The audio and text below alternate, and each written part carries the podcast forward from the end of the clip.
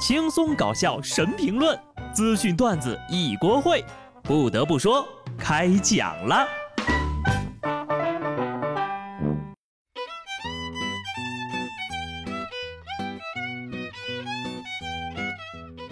Hello，听众朋友们，大家好，这里是有趣的。不得不说，我是机智的小布。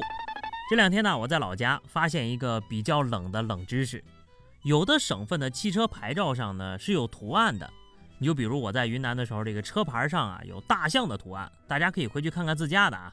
当然了，马路上别家的车也不是不可以看。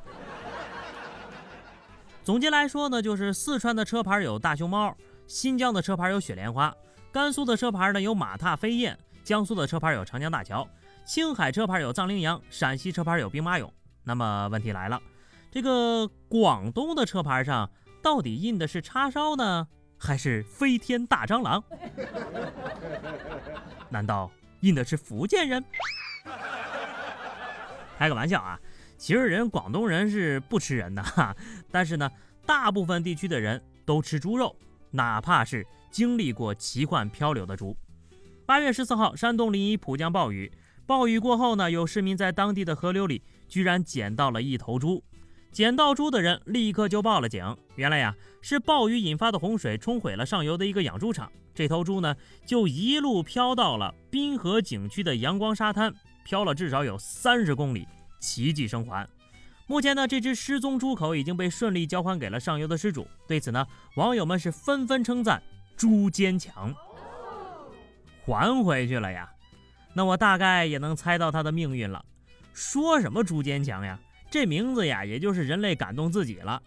逃得过洪水，逃不过红烧。对于猪猪来说，区别还真不大，也就是从水煮肉片变成了烤乳猪的区别吧。你们呢，只需要记住一个知识点：胖子的福利更大一点。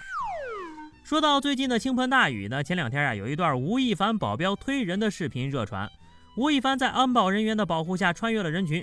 为了给吴亦凡开路，安保人员呢推开了一名阻挡在吴亦凡行走路线上的男子。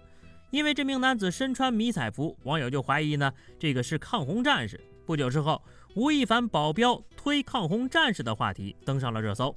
当天下午呢，负责吴亦凡当天安保工作的公司发布了道歉声明，说那位被推的人呢并不是抗洪战士，而是一位工作人员，并向吴亦凡和那位被推的人道歉。不得不说。就算是工作人员也不能这样吧，哪怕是围观的群众也不能这样吧，就算就算是粉丝歌迷也不能这样吧。明星大腕的人身安全呢至关重要，那其他的工作人员、围观群众、歌迷、粉丝，人家的人身安全和尊严就无所谓了。更重要的是啊，粉丝们，你们也清醒一点，打榜投票的时候，明星跟你们是亲如一家，可实际上呢？你们仔细品一品，那明星雇的保镖又是雇来干嘛的呢？我个人觉得啊，更有必要雇保镖的是下面这个群体——放了假的熊孩子。浙江杭州啊，夏女士和丈夫呢带着两个孩子到杭州湖滨银泰负一楼的餐厅吃饭，期间呢，两岁多的女儿在沙发上是跑来跑去，一不小心摔下来了。送到医院之后呀，眉骨处缝了七针。夏女士认为呢。这餐厅的沙发上可能有水，桌角也非常的锋利，是造成孩子绊倒受伤的主要原因。但是因为这个监控比较远，无法看清楚沙发当时是否有水。夏女士自己也说不清楚到底有没有水呀。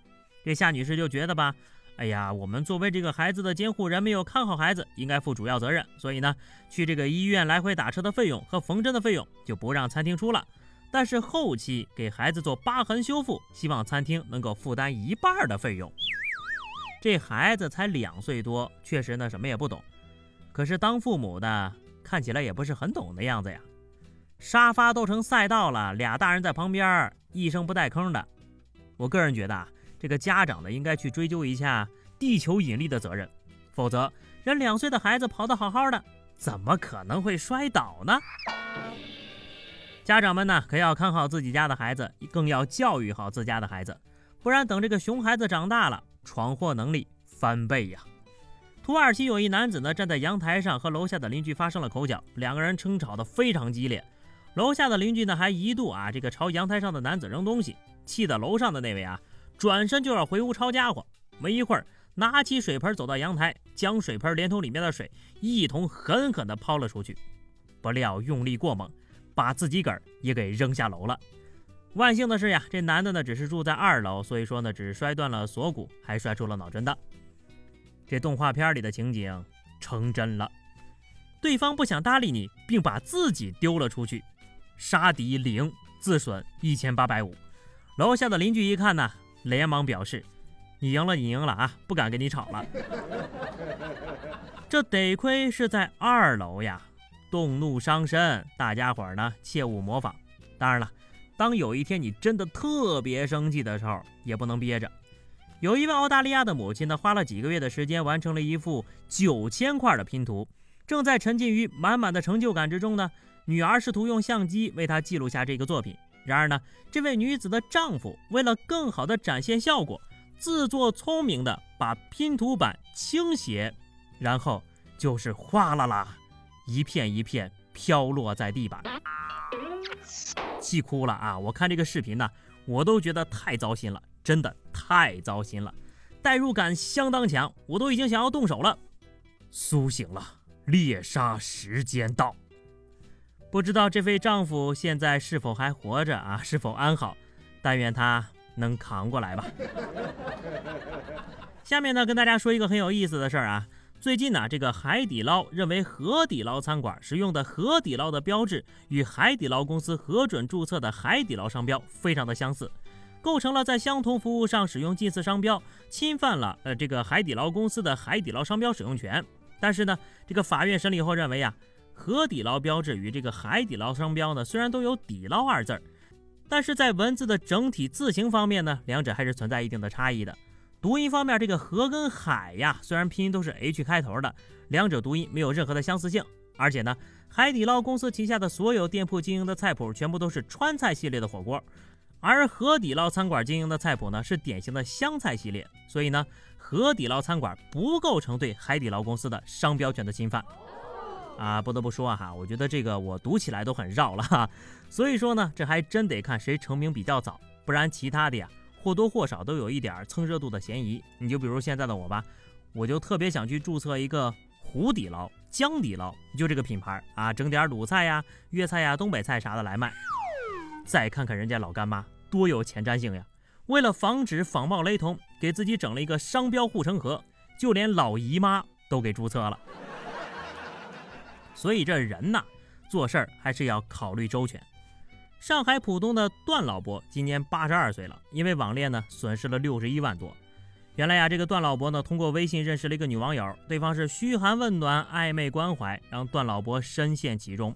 紧接着呢，对方以各种理由让段老伯掏钱投资。好在呀，警方最终将涉案的九零后情侣抓获。经查，两人为了满足自己奢靡的生活以及赌博的需求，在网上呢假扮单身女性实施诈骗，共得手五起。唉。啥也不说了啊，这个老爷子呀，你说说你都能当人家爷爷的老头子了，人家九零后的小姑娘不图你的钱，还能图你什么呢？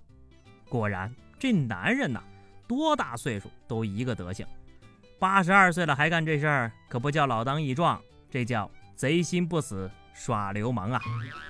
好的，那么以上就是本期节目的全部内容了。明天呢就要陪我老爸去北京看病了啊，可能这个节目的更新会有延迟。最近一段时间呢，也非常感谢各位听众朋友的鼓励，我相信呢，一切都会好起来的。面对生活，我们一起加油吧！下期不得不说，我们不见不散，拜拜。